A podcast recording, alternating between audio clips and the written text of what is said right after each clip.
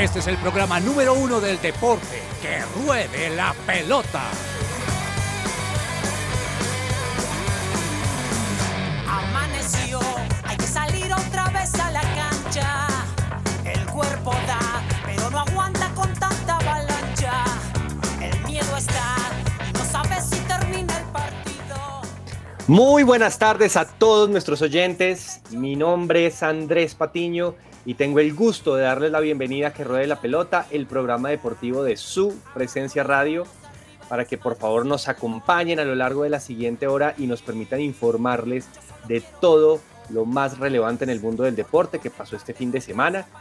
Hoy es lunes 20 de febrero, 12.07 del mediodía y tenemos una mesa nutrida, una mesa con todo el combo listo para prepararlos y informarles de todo lo que sucedió. Así que quiero comenzar saludando a mi compañero que está en el estudio, James Estrada. Bienvenido a este lunes, un lunes un poquito frío aquí en la ciudad de Bogotá, pero pues igual también eh, sabroso, como dice el doctor James. Andresito, bien, sabroso, sí, estamos aquí sabrosito con el, con el CABE, con aquí en la emisora. Y vamos a pasar una hora tremenda, prepárense todos ahí con su almuercito o si ya están ahí yendo a almorzar, Sí. Eh, este es como otro almuerzo, ¿no? Pero de deporte. sí, sí, sí, aquí estamos listos para alimentarnos de toda esta información deportiva porque tuvimos mucho, ¿no, Alejo? Este fin de semana, como, como siempre, los lunes muy cargados y los saludo a Alejandro Gamboa que también nos acompañó en el programa, un gusto tenerlo siempre acá. Hola, hola Andrés, ¿qué tal? Un saludo para usted, para mis compañeros y así es, como dice James, un almuerzo de información de mucha actividad deportiva eh, de equipos que ya empiezan a evidenciar, no, lo llamaría crisis, pero sí un inicio muy difícil en, el, en la liga colombiana, ya completando eh, cinco partidos y bueno, aquí estamos para hablar un poco, para debatir y por supuesto para llevarle lo mejor de la información a, a nuestros oyentes que siempre están en esa cita de 12 a 1. Así es, así es. En este programa ya iremos desarrollando toda la información, pero tal cual, muchos equipos del fútbol colombiano que empiezan a, mostrar algún, algún síntoma preocupante. De hecho, ya tuvimos una primera baja con, con el Once Caldas. Más tarde les contaremos un poco de quién se trata, pero bueno, igual también tenemos preparada información de ciclismo, información de tenis, de NBA, mejor dicho, en donde seguramente también eh, nuestro compañero siempre allá en el Control Master, Andrés Cabezas, también está que se habla, también con su River que ganó. Imagino que es un lunes feliz, un lunes contento para usted. Así es, Andrés, con el saludo muy especial para usted, para Alejandro, para James y todos los oyentes de Que Ruede la Pelota. Como siempre, muy felices de acompañarlos de lunes a viernes de 12 del día hasta la 1 de la tarde. Y sí, eh, un fin de semana muy movido, no solo con el fútbol colombiano, sino también en el fútbol inglés. Pues estuve viendo ahí un par de partidos en la Premier que resultaron bien emocionantes, bien interesantes.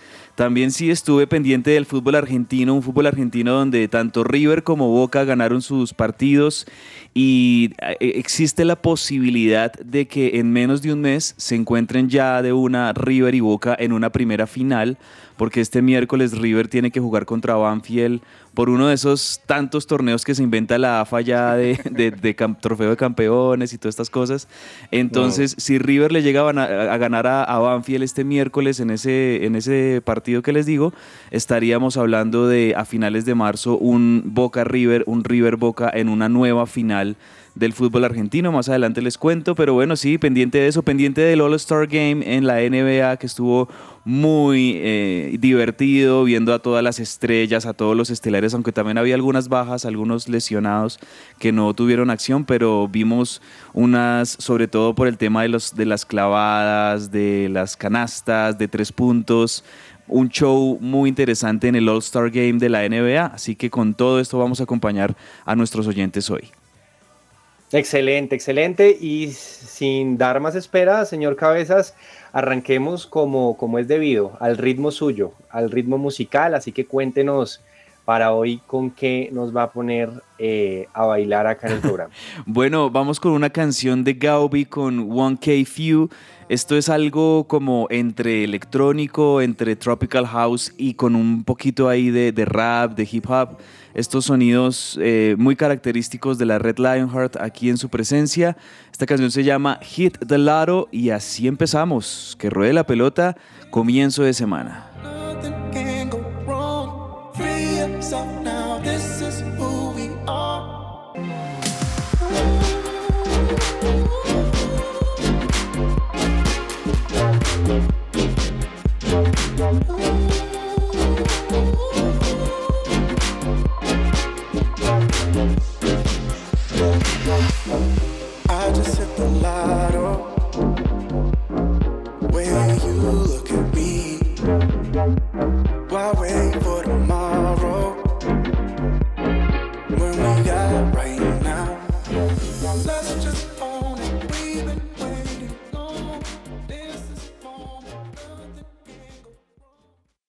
Esta sección es posible gracias a Coffee and Jesus, Bogotá.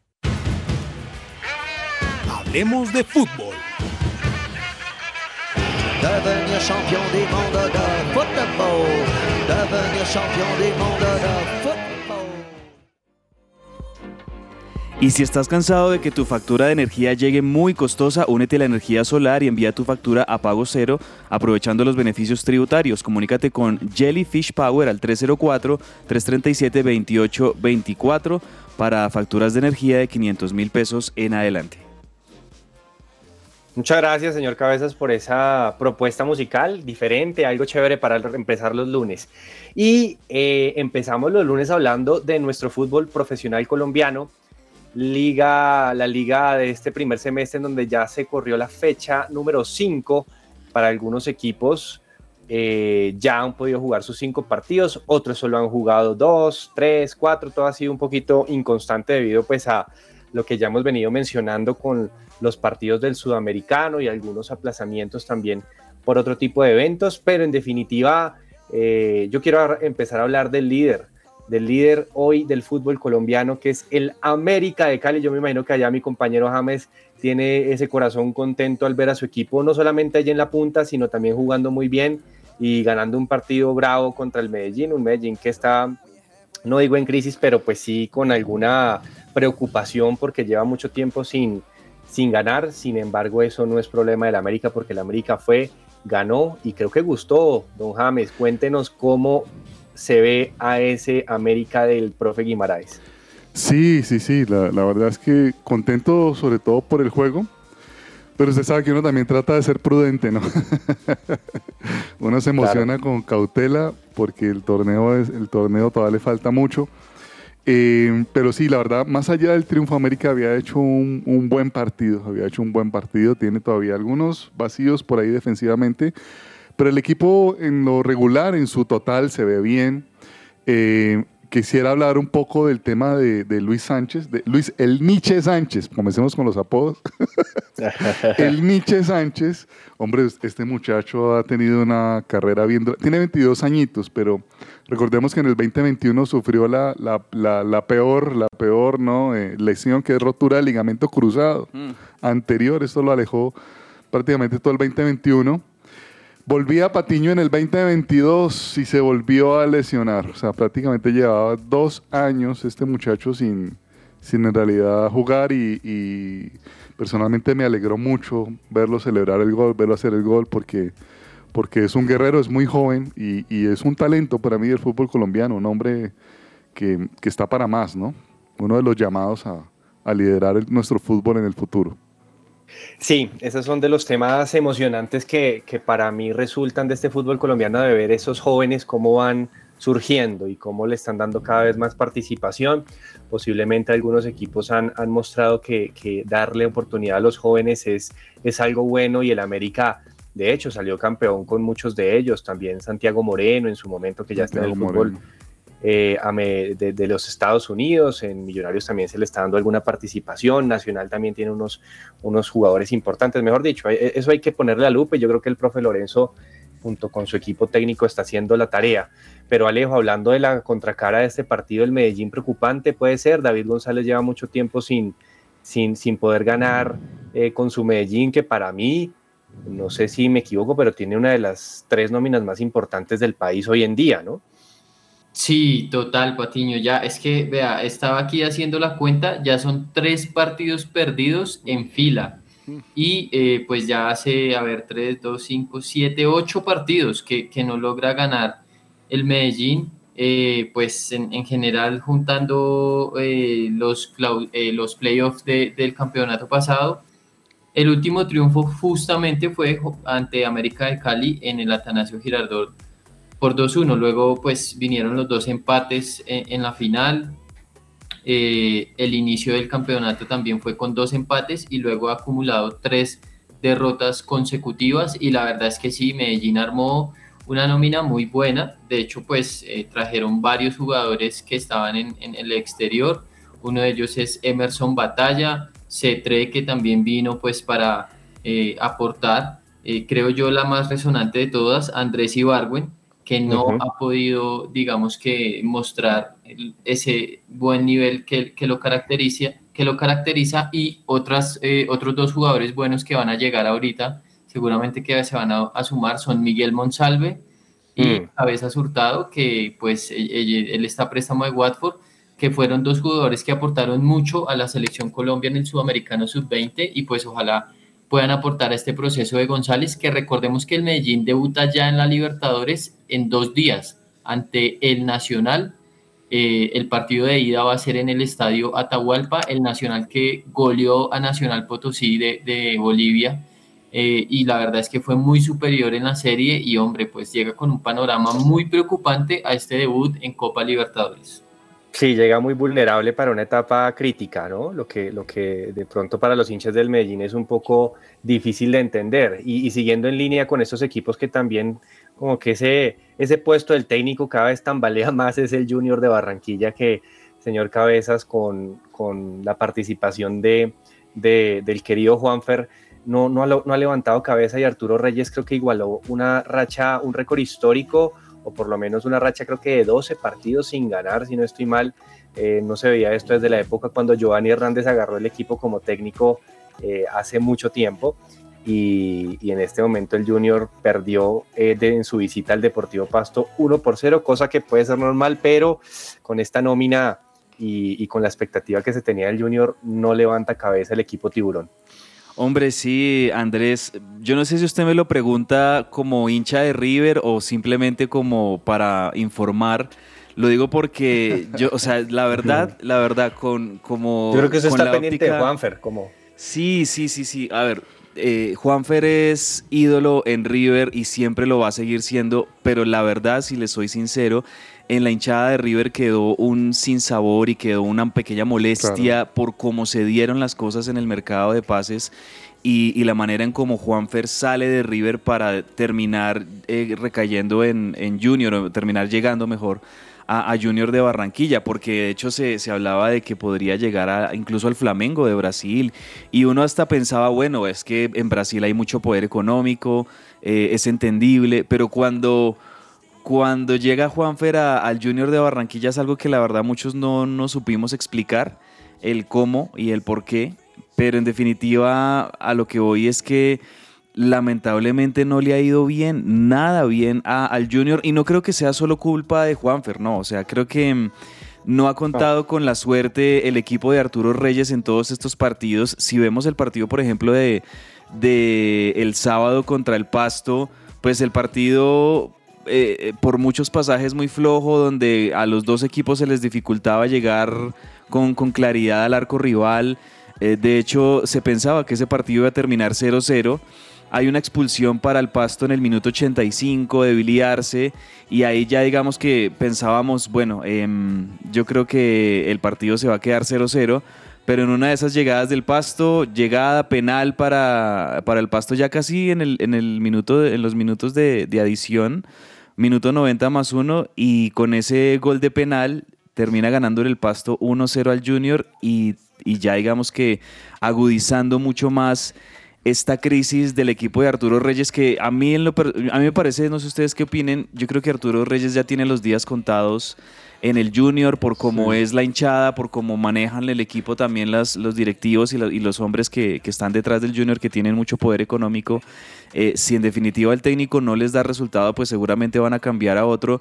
Y no sé, me late que tal vez vamos a ver un Comesaña 11 en, en, un Comesaña. Oiga, hay que felicitar al Junior ya. Tres partidos y no sacaron al técnico.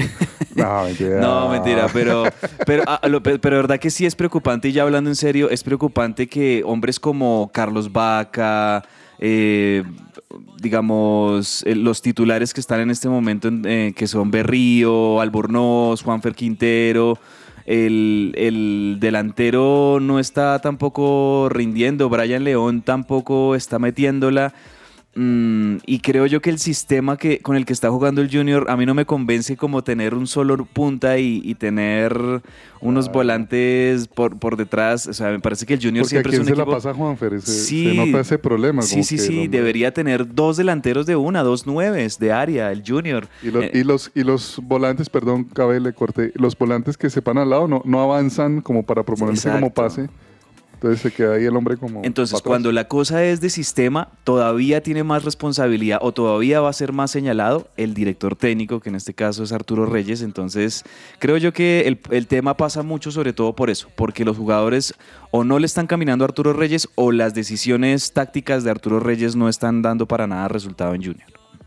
Sí, James, yo no sé usted cómo lo vea, si sea un tema de sistema, de técnico, de jugadores, de rendimiento, eso hay de todo eh, yo, estoy de acuerdo con que, a ver, en el junior, a ver, habían dicho al final de, temporada, y ustedes lo recuerdan, eh, la directiva quería armar un equipo propio de costeños con divisiones inferiores para darle participación al fútbol local y a los eh, candidatos que puedan llegar a formar el equipo, pero terminan trayendo un equipo totalmente diferente con este tipo de contrataciones y dándole un equipo pesado a un técnico que todavía no sé si tenga todavía la, muñeca, en el buen sentido de la palabra, pues para, para manejar el equipo.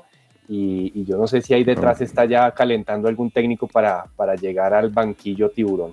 Ahora, seguramente que sí. Eh, la verdad, mi, mi, mi, estima Arturo Reyes como técnico no, no, no es mala. Yo, yo creo que él es un buen técnico. Eh, la, lo que pasa es que si lo que dice Cabezas es cierto, si usted va a llevar a un jugador como Juanfer, por favor, el 10, para mí uno de los mejores de Sudamérica, tal vez. Eh, hombre, tienes, tienes que jugar a otra, a otra cosita. Pero también pasa algo, Patiño. Yo creo que cuando los técnicos se ven un poquito ya como en esa situación de peligro, buscan cuidarse, ¿no cree? buscan un poco como, como ya, bueno, no voy a perder. Eh, y, siento un poquito así Arturo Reyes, ya como cuidando la, la, cosa. Sí, sí, sí. En definitiva, bueno, una situación complicada. Eh, la, la hinchada tiburón está eh, caliente, está desesperada porque pues le traen tremendo equipo, tremendas figuras, o por lo menos a nivel de Juanfer, que es pues el jugador más importante del fútbol colombiano sin lugar a dudas, y, no logran levantar cabeza y están en esta crisis. Por el contrario, eh, Don Alejo, eh, Millonarios empezó su, por, por, fin logró volver a jugar después de mucho tiempo, después de su victoria en Pereira y jugó eh, aquí en el Campín de la ciudad de Bogotá contra Jaguares. Ganó 2 a 1 con un Oscar Cortés que sigue en un ritmo muy interesante después de su sudamericano. No sé cómo vio al pelado Cortés, pero, pero me parece que, está dando unos frutos importantes esas divisiones inferiores de Millos. Y consolidándose ya como no solamente una alternativa, sino una opción real para ser titular Cortés que contra Jaguares casualmente el semestre pasado también había tenido una muy buena actuación y si no estoy mal, si mal no recuerdo, había hecho gol. En Copa eh, Colombia, sí señor. Y, Millonarios que se vio muy bien, se vio muy bien, tenía varias bajas. Eh, en el mediocampo estuvo Guerra, Cortés y Quiñones. O sea, no estuvo McAllister, no estuvo obviamente Daniel Cataño, tampoco estuvo Bertel, tuvo que jugar Murillo por esa banda izquierda. Eh, y tampoco estaba Larry Vázquez. Entonces, Millonarios, a pesar de eso, pues eh, sufrió de pronto un poquito al final con, ese descuento de, John Pérez, eh, pero bueno, ganó. Eh, importante tener rodaje también antes de ese debut en Libertadores ante Universidad Católica, que va a ser el jueves. Y bueno, creo que pues ha venido mostrando cosas interesantes los dirigidos por Gamero. Por lo menos se muestra que, que hay recambio o, o, que están para competir, ¿no? Porque mucho se decía de esa nómina corta. De pronto, uh -huh. Quiñones, Edgar Guerra no son los mejores suplentes, en eso estoy de acuerdo, pero eh, digamos que mostraron cosas interesantes aquí contra Jaguares. Oscar Cortés de esta generación, ¿no? O sea, yo creo que el hincha de Millonarios sabrá que también por allá por los 80 y 90 pasó otro Oscar, Oscar Fernando Cortés, que de hecho hoy es delegado deportivo de, de, de este club de Millonarios. Bogotano y, él. Sí, sí también, el, el, bogotano Oscar Cortés. Y ahora pues tenemos en Millonarios de nuevo un Oscar Cortés, eh, en este caso Oscar Manuel Cortés, el juvenil, eh, haciendo una muy buena actuación en estos primeros partidos y demostrando el por qué Gamero sigue siendo el técnico de Millonarios, ¿no creen? Porque si hay algo que, que ha caracterizado a a los equipos de, de, Gamero en Millonarios en los últimos semestres es que siempre habrá algún juvenil destacado, siempre habrá algún jugador de, de las inferiores o juvenil que, que, se destaque, que sea sobresaliente. Y eso habla muy bien del trabajo de, de, Alberto Gamero con las divisiones inferiores, con los juveniles, y eso también es muy bueno para el club, porque pues en definitiva Millonarios en los últimos semestres se ha convertido en un equipo que ha sacado dos, tres, cuatro jugadores muy interesantes que ha podido vender y que le ha permitido también sostener un poco las finanzas del club, además de la muy buena asistencia, como siempre, de los hinchas de Millonarios al Campín. Y qué bueno que el, equipo les haya dado esa victoria que después de todo lo que pasó eh, con, con, el parate por, por el sudamericano, pero también sobre todo después de lo que pasó el domingo pasado con el Tolima, creo que eh, el hincha azul necesitaba una victoria que le levantara el ánimo y que le dijera, bueno, aquí Millonarios está para ser uno de los equipos protagonistas del semestre. Sí, yo sobre el tema millonario solo quiero agregar dos, toma, dos temas. Perdón. Eh, uno, el, el, tema del sostener eh, y convencerse de ese plan eh, institucional, porque esto no es un tema solamente gamero, solamente jugadores, sino que también hay una eh, institución que viene sosteniendo un plan.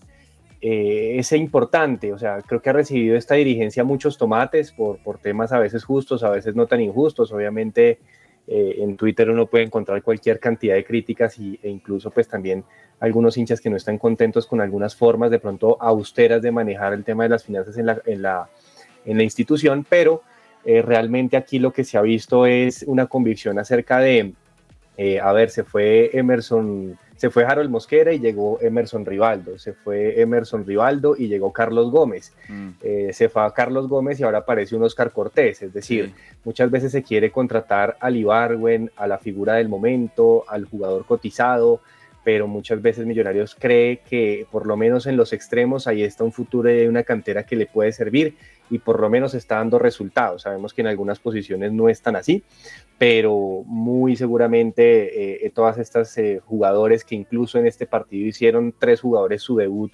eh, adicionalmente pues a, a, a, lo que ya había venido mostrando Oscar Cortés, es ahí donde se ve ese futuro a seguir. Entonces creo que simplemente destacar eh, la convicción de esto y una convicción que se sigue prolongando en este segundo tema que quiero comentar y es el punto de la continuidad de Alberto Gamero, en donde pues eh, según eh, los medios deportivos de, de Blue Radio, quiero decirlo, pues han comentado pues que ya se le busca la renovación nuevamente por dos años más a Alberto Gamero y muchas personas dicen, pero si no ha ganado una liga, ¿cómo lo van a renovar? Bueno, ¿qué pasa si no lo renuevan?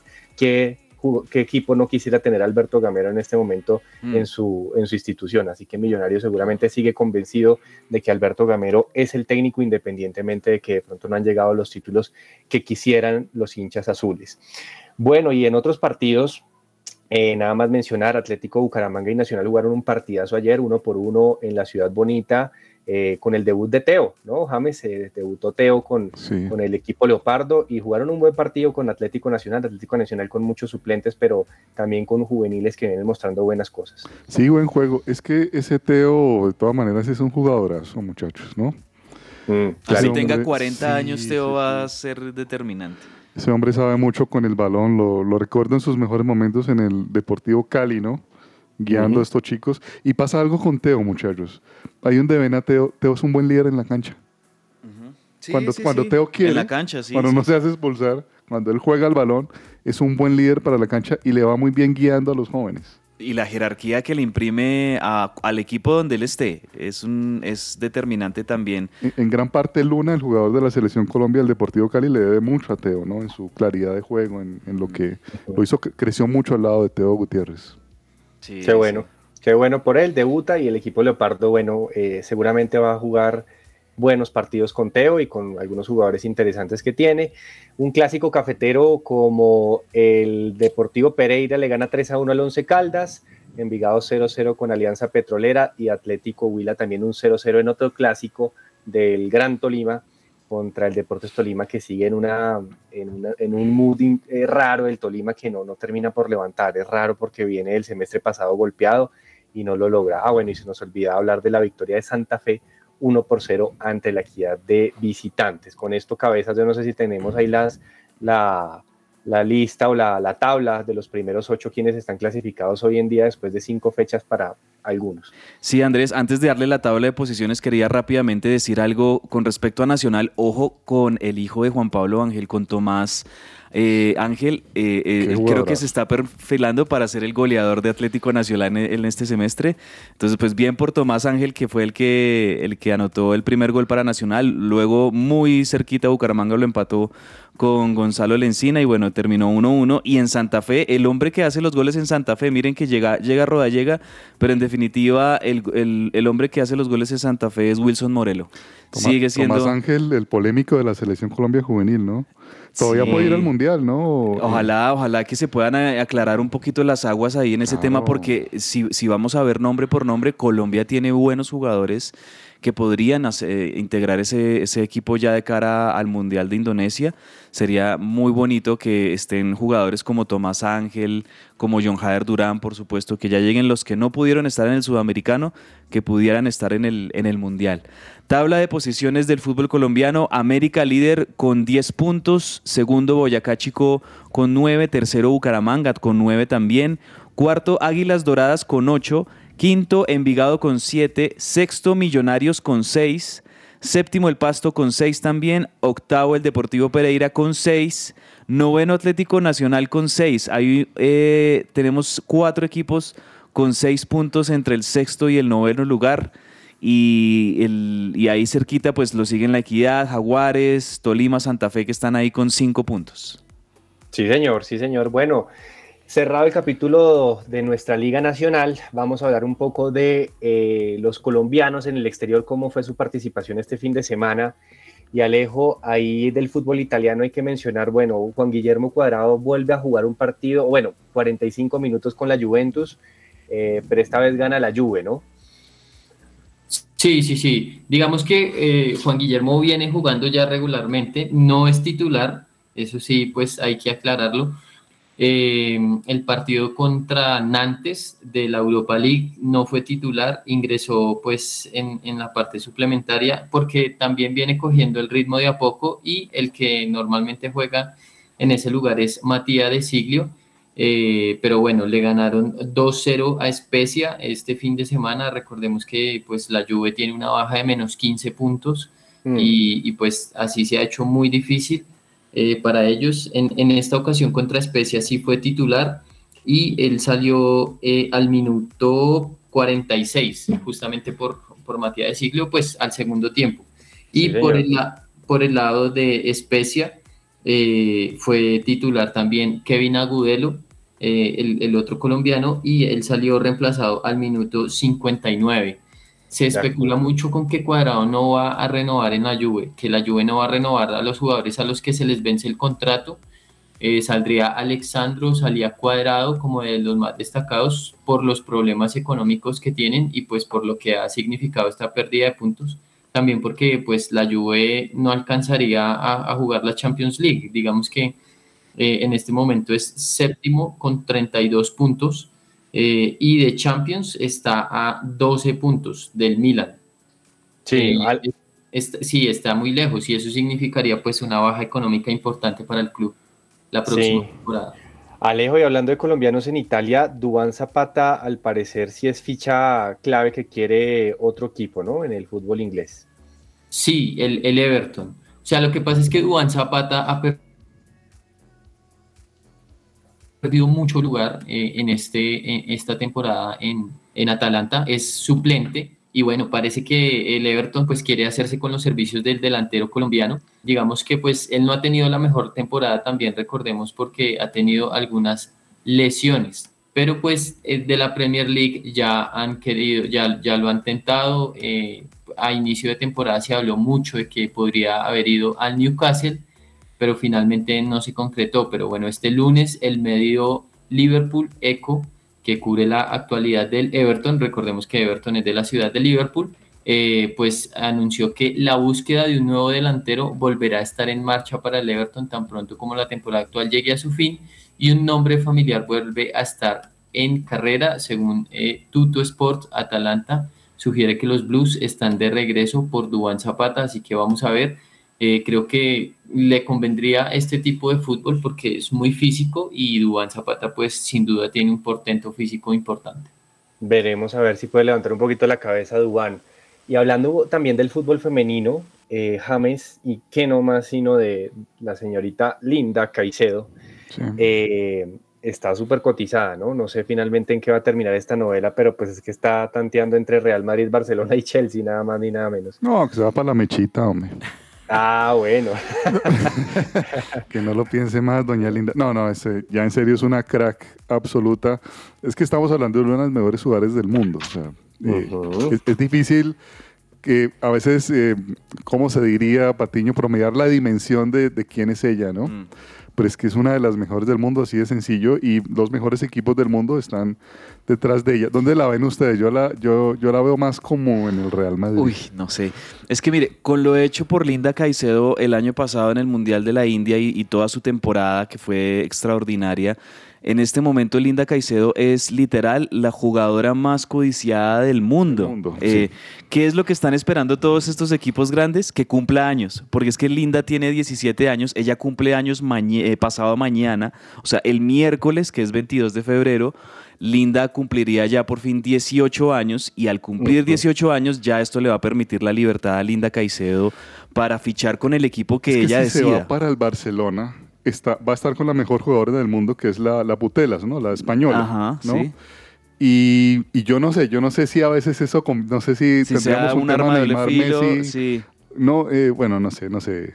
O de pronto una le robe el protagonismo a la otra o no puede. Mbappé Messi, Mbappé Messi, no sé si, por ejemplo, uno habla de Mbappé en el Real Madrid por eso, ¿no? Eh, ajá, Un poco, ¿no? Eso, eso pasó en su momento también cuando Neymar fue al Barcelona. Exacto. Y, aunque hiciera un buena, buen tridente, obviamente, bueno, un tridente de los, de los históricos del fútbol mundial con Luis Suárez y con Neymar y Messi, pero Neymar termina yéndose, ¿no? Eh, del Barcelona buscando también ese, ese primer protagonismo en el Paris Saint Germain. Sí, como probar, bueno, ¿qué, tengo yo? Y ahí está Alessia Putelas, que es la mejor del mundo y es un todo una institución del fútbol femenino. Bueno, ojalá que, ojalá que Linda y, su equipo, que seguramente la está asesorando y, le están ayudando a tomar esta decisión, pues la tome analizando muy bien todo. De hecho, se ha conocido que Linda ha, visitado las instalaciones de varios de estos equipos, porque es que no solo es el Chelsea, el Barcelona, el Real Madrid, también está el Olympique de Lyon, que sabemos el, el Lyon es muy importante en Europa.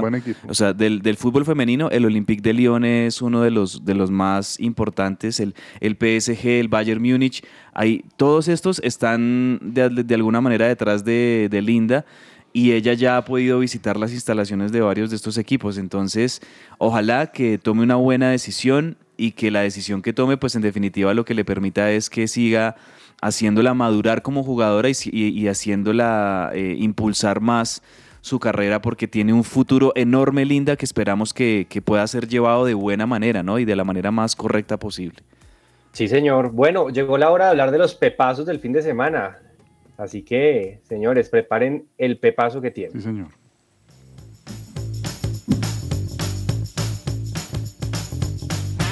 el pepazo.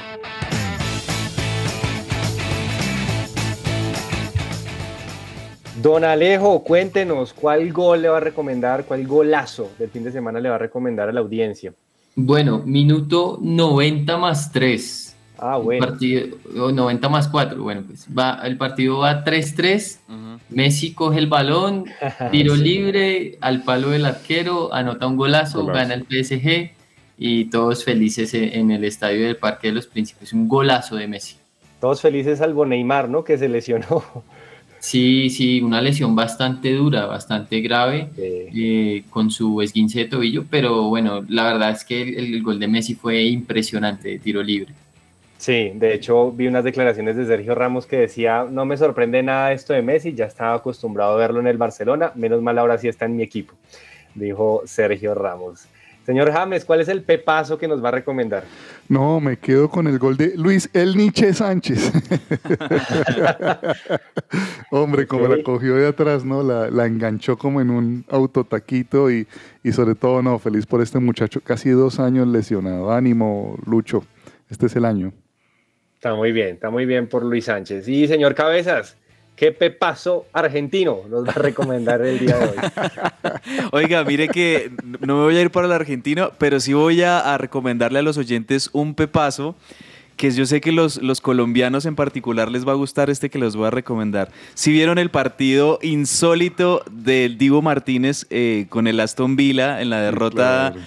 Con el Arsenal, pues para mí es un pepazo que el arquero se vaya a cabecear el tiro de esquina. Claro. Ah. Eh, el, equi- el Arsenal, que en este caso se estaba defendiendo, rechazan, logran eh, tener el balón, le queda la pelota a Martinelli y con el arco solo define el Arsenal para hacerle el 4-2 al Aston Villa en una tarde para el olvido de Emiliano el Divo Martínez. Y lo digo porque, miren, yo tengo al lado a mi papá y, y- y es de los que celebra cada vez que le vaya mal al Divo Martínez por, obviamente, esa, esa bronca que hay generalizada aquí en Colombia por, Claro. por Divo Martínez, ¿no? Y en el mundo, yo y, creo. y yo- y en el mundo también, claro, en el mundo. Entonces, pues una tarde de verdad malísima de Divo Martínez que hubo el, el, gol- el 3-2 del Arsenal, pues le, le pega en la espalda a él, se le mete y ya pues él queriendo no sé qué hacer, en definitiva es una de, esas locuras de, este hombre a, querer ir a cabecear y, lo que termina pues es encajando el, el Aston Villa, el cuarto gol para la victoria 4-2 del Arsenal sobre el Aston Villa. Sobre ese gol, Unai Emery termina declarando, yo no sé en qué momento él pensó que yo quería que fuera a cabecear. Yo nunca le dije que fuera a cabecear. Eh, Ay, en las no. probabilidades lo que siempre No. termina pasando es eso, que nos terminan metiendo ese gol y muy pocas veces termina cabeceando el arquero. No está en buen momento el Dibu Martínez allá con el técnico del Aston Villa. Y cortico, solo les voy a recomendar un gol colombiano en Francia, el gol de David Machado, un ex millonario, ex nacional, que cogió casi que de volea y con su pierna eh, Menos diferente, Sí, menos Sí. hábil, con la derecha la mete al ángulo en el partido en donde ganó el Lens.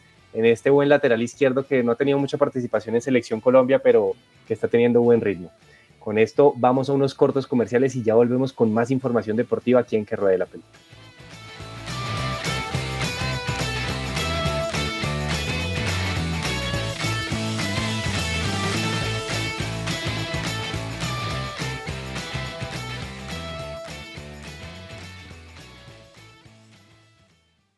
Escuchas su presencia radio. Todo lo que tiene que saber más allá de la pelota.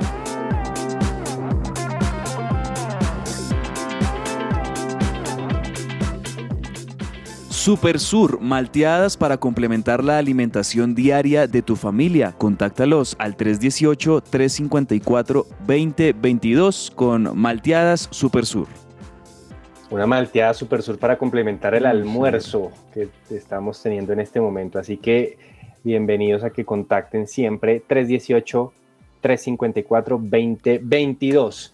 Señores, en ciclismo tuvimos, don James, a, a un par de colombianos protagonistas este fin de semana con unas vueltas importantes. Así Sí, que señor. cuéntenos un poco, porque yo siento como, como un como visos de, de buenas noticias en el ciclismo este comienzo de año, ¿no? Sí, sí, sí, a pesar del tema Nairo eh, y López, dejémoslo ahí en López, eh, Miguel Ángel López, a pesar de, esa- de ese tema un poco triste, eh, Daniel Felipe Martínez, muchachos, se coronó campeón en Portugal de la Vuelta al Algarve. ¿no? Y esto es muy bueno. además que la última etapa fue una contrarreloj. Ustedes saben que el tema de contrarreloj siempre ha sido fuerte para los colombianos y verlo ganar ahí, definiendo el título en, en contrarreloj es muy bueno. Eh, Daniel está tranquilo, ¿no? recibió con mucha tranquilidad su, su título y dijo, mi objetivo es el Tour de Francia. Uy, qué bien. Entonces, Qué bien, chévere, qué bien. chévere esa actitud, me gusta mucho. Y por otro lado, Santiago, nuestro Santiago Buitrago, una de las promesas, 23 añitos, quedó tercero en la Vuelta a Andalucía. Pero póngale cuidado a esto. Es que lo interesante de ese tercer lugar de Santi es que el primero fue Tadej Pogacar, o Pogachar, como le dice, o sea, el papá de los pollitos. Y el segundo fue Michael, Lan- Michael Landa, que es el líder del equipo de Santiago, ¿no? Entonces, verlo ahí, cabezas al- y, y muchachos al lado de, de estos monstruos compitiendo y llevándose un tercer lugar, eso es muy importante Muy, muy importante. para su autoestima y todo. Y por la edad que tiene Santiago Buitrago, que es, es de los 23 añitos. 23 años de los juveniles, pero también Daniel Felipe Martínez. Yo creo que acabamos de mencionar a los dos ciclistas que Los de seguramente los colombianos, esos son los de este año, los Sí, que sí, van sí. a estar protagonizando las vueltas grandes, tanto Santiago Buitrago con el Bahrein como Daniel Felipe Martínez con el Ineos, serán los, los ciclistas colombianos que van a estar seguramente sacando más la cara por, por Colombia en las vueltas grandes, porque las igual vamos a seguir grandes. teniendo colombianos en otras vueltas, pero creo que en las grandes, ahí están los dos nombres a seguir.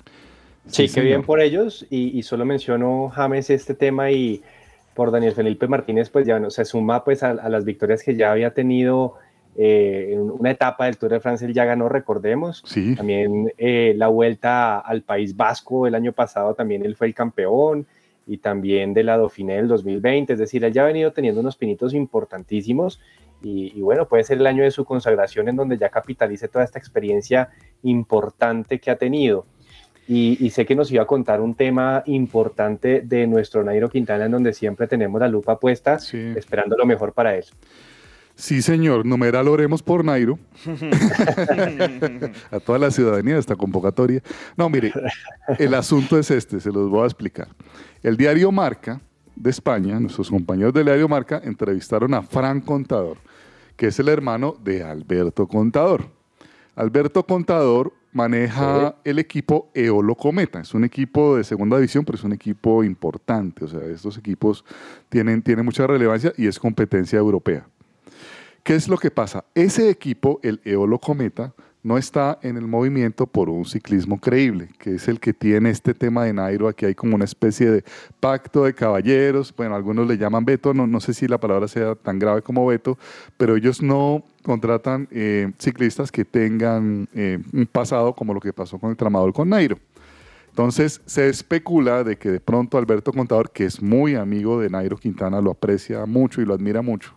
De pronto por ahí Patiño puede haber una luz de que le dé le dé una mano y en el Eolo Cometa a Nairo, pero eh, todavía no está confirmado. La verdad es que sobre esto no hay no hay eh, una Certeza. confirmación, sí, una certeza.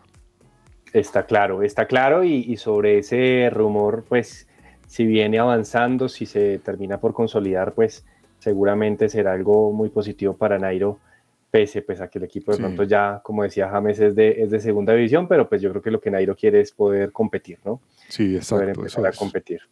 Bueno, señores, esto por el lado del ciclismo, pero en el tenis también tenemos claramente nuestros, nuestros eh, participantes y, y nuestra María Camila Osorio también tuvo noticia este fin de semana, Alejo, ¿no? Sí, bueno, más que este fin de semana es que se está preparando para debutar mañana. Ella eh, va a debutar en el WTA 250 de Mérida, en México, uno de los torneos más importantes eh, de esta categoría. Eh, pero el debut no va a ser nada fácil porque es ante Magda Linet, que es la preclasificada número uno eh, en este torneo. Ella al- actualmente ocupa el lugar 21 en la clasificación o en el ranking de la WTA.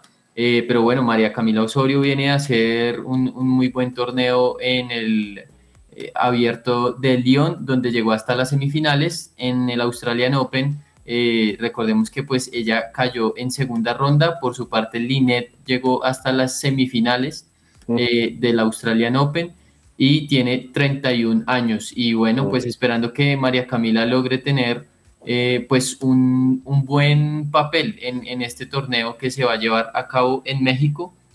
Osorio pues dijo que sus expectativas en, en Mérida son disfrutar al máximo, Eh, a ella le gusta mucho eh, en México, eh, dice que se siente como en casa, que siente el cariño de las personas.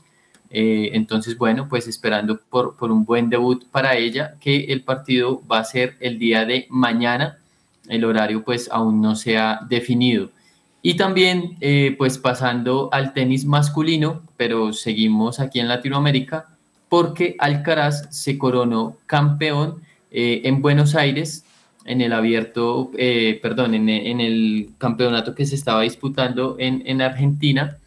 Él derrotó a Cameron Norrie en dos sets, 6-2 y 7-5. Es el noveno título para Alcaraz. Eh, es el primero de este año, 2023. Recordemos que venía de una larga inactividad, casi de unos cuatro meses. Así que, bueno, fue un, un gran triunfo para él en este momento está a 590 puntos de Novak Djokovic, que pues es el líder del ranking de la ATP. Y ahora, eh, bueno, pues él ya piensa en lo que va a ser el torneo en Río de Janeiro. La verdad es que se sintió muy bien, muy cómodo en este Argentina Open. Fue de menos a más en el torneo. Eh, y bueno, pues una muy buena noticia para Alcaraz, que nuevamente logra un título después de esa lesión eh, pues tan larga que tuvo.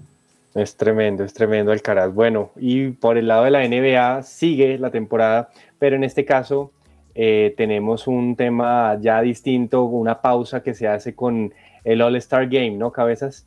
Así es, Andrés, All-Star Game durante todo el fin de semana, porque anoche era, digamos, el partido donde teníamos a todas las estrellas, tanto en el Team LeBron como en el Team Giannis pero también durante todo el fin de semana se, hicieron eventos, eh, concurso de clavadas, concursos de habilidades. Por ejemplo, el sábado en el concurso de clavadas lo ganó un chico que se llama Mac McClung con unas clavadas impresionantes. Ustedes pueden entrar al, canal de YouTube de la NBA y, y ver ese slam dunk contest que estuvo genial, unas clavadas, sobre todo muchos usando acrobacias, usando el tablero, que eso me pareció bien interesante.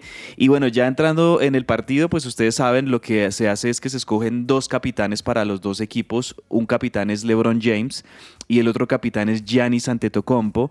Ellos ah, hacen una especie de draft y escogen a los jugadores que los van a acompañar y el partido, como se caracteriza en estos juegos de, de, All Stars, con muchos puntos, además porque obviamente estos partidos ellos lo juegan muy tranquilos, no se atacan mucho, es decir, no hay, no hay muchas coberturas, no hay mucha marca, no hay esa, esa marca asfixiante ya de una línea defensiva, sino que dejan que los estelares de ambos equipos brillen y, y metan sus cestas de tres puntos, sus clavadas, también algunas de ellas acrobáticas durante el partido mismo. Y el partido terminó 184-175, lo ganó el Team Giannis. Por primera vez le ganaron a LeBron, porque LeBron siempre ah. ganaba los, los All récord. Sí, sí, sí, yo creo que LeBron ya está como muy bueno, ya logré el récord, ya él, tiene el récord de mayores, el, el mayor anotador en la historia de la NBA, superando a Karim Abdul-Jabbar. Lo, hizo hace unas cuantas semanas y creo yo que estaba muy relajado, eh, el ambiente fue muy así. Mm, digamos que contarles también que el jugador designado como el MVP de este juego de All Star fue el jugador de los Celtics de Boston, em, este, eh, Tatum, Jason Tatum. Jason Tatum fue el, jugador más destacado, metió 55 puntos, hizo lo que quiso Jason Tatum, aunque también hubo jugadores como Donovan Mitchell que metió 40, también por el lado del Team LeBron, Jalen Brown metió 35, Joel Embiid metió 32, Kyrie Irving, que ahora está haciendo pareja con Luka Doncic en los Dallas Mavericks, metió 32 puntos también, pero el que se robó el show anoche fue definitivamente Jason Tatum, sobre todo porque metió muchos triples para poder conseguir 55 puntos y darle la victoria al Team Giannis en el All-Star Game. Ya nos van a quedar como un mesecito y medio dos meses de temporada regular y conoceremos quiénes serán los equipos que avancen a los playoffs de la NBA. Las historias detrás del deporte. ¿Qué hay en el camerino? Creo que muchos de ustedes encontrarán esta frase bastante coherente y compartirán que definitivamente la vida es una carrera. Algunos prefieren tomarla con calma y sin afanes, permitir que el camino mismo se abra. Otros no dan espera y desean a toda costa abrirse entre las dificultades y llegar a la meta lo antes posible. Así es, hay diferentes corredores, pero lo más importante es que independiente de la velocidad o el trayecto que estás recorriendo, debes conocer qué tan preparado estás para cruzar todo tipo de obstáculo que seguro vas a enfrentar. Pero bueno, dejando a un lado la profundidad y el sentimentalismo de este mensaje, hoy queremos hablarte precisamente de los gadgets o accesorios que son importantes a la hora de iniciar una carrera de atletismo, o que simplemente pueden ayudarte a tener el control sobre cada paso que das en el asfalto. Y empezamos con un clásico, el reloj para correr. Para quienes buscan tener sus métricas al correr y conocer desde su velocidad hasta las rutas que quieren atravesar, este reloj es indispensable, ya que algunos tienen GPS incorporado. Es una opción ideal para runners principiantes e incluso para uso para atletas. Una segunda opción es el sensor de cadencia y velocidad. Hay quienes quieren llevar un registro exacto de su velocidad y distancia durante la carrera. Para ello es conveniente buscar un sensor de cadencia que ayude a mejorar técnicas y desempeño. En tercera opción tenemos la luz para correr. Si eres de los que prefiere salir a correr durante la noche o incluso a practicar cualquier otro deporte o actividad física, siempre debes ir equipado con buenas luces que te hagan visibles entre otros deportistas o coches. Tenemos en cuarto lugar la riñonera táctica para correr. Muchos prueban las riñoneras para correr, pero realmente no quedan del todo convencidos en que sea una opción ideal para llevar pertenencias al practicar el running. Si eres de esos que el diseño de este tipo de accesorios no termina de convencer, pero quieres un lugar donde llevar tus cosas para que no vayan saltando en tus bolsillos, esta riñonera táctica con ajuste en el pecho o en la cintura puede ser de lo más ideal. En último lugar tenemos las bandas reflectantes, y es que siguiendo con el tema de luces y visibilidad durante la noche, los modelos de bandas en la cabeza o linternas no son para todo el mundo. Si para ti este tipo de accesorio luminoso te resulta incómodo, es mejor optar por gadgets deportivos como las bandas reflectantes, que puedes llevarlas fácilmente en la muñeca o tobillos para una máxima comodidad.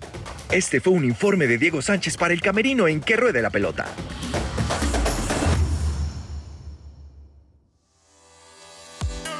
Entre el tintero.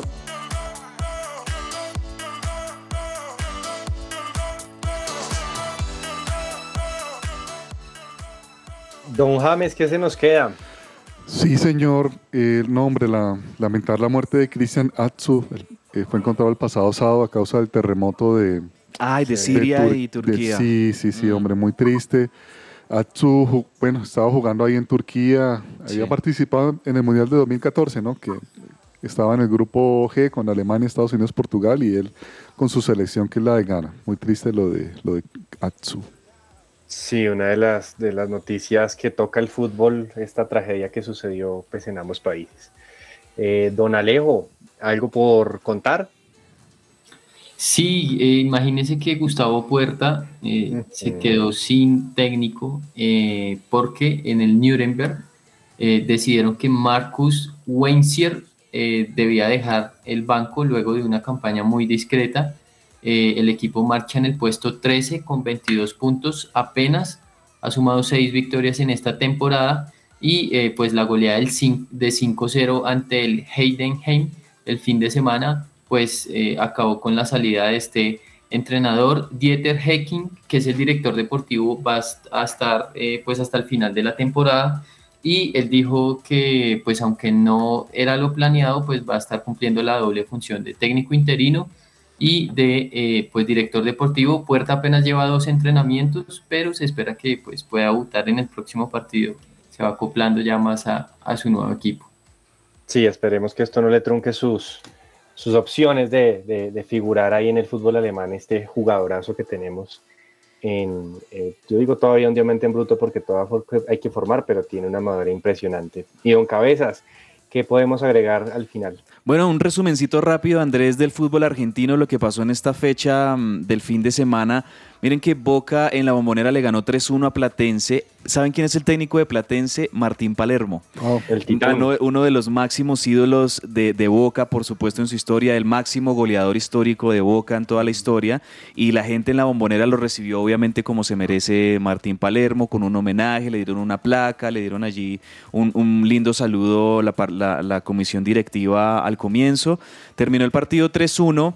Eh, y con una muy buena victoria para el equipo de Ibarra sobre Platense y ahí Boca se acomoda un poquito más en la tabla. También River como visitante le ganó un partido durísimo a Tigre y el gol de River vino eh, con un cabezazo de un defensor del central González Pires. Con ese gol el equipo de, de Michelis sigue, eh, digamos que escalando posiciones en la tabla y en este momento tenemos, como siempre en el mundo Bover, digo yo, porque están ahí ellos siempre muy a la par, tanto River como Boca. River quinto con nueve puntos, Boca sexto con, sie- con siete puntos, ahí están los dos pegaditos. El líder, eh, sorpresivamente el líder del fútbol argentino es Lanús, que ha ganado los cuatro partidos que ha disputado. Entonces, así va más o menos un poquito el panorama del fútbol argentino. Muchas gracias. eh, gracias a toda la audiencia también por su eh, compañía a lo largo de esta hora. La invitación es que sigan conectados acá en su presencia radio. Esto fue la información deportiva acá en Que Ruede la Pelota. Un abrazo a todos y mañana, como siempre, la invitación a las 12 del mediodía para seguir conectados con toda la información deportiva. Un abrazo. Gracias. Gracias, chao. Gracias.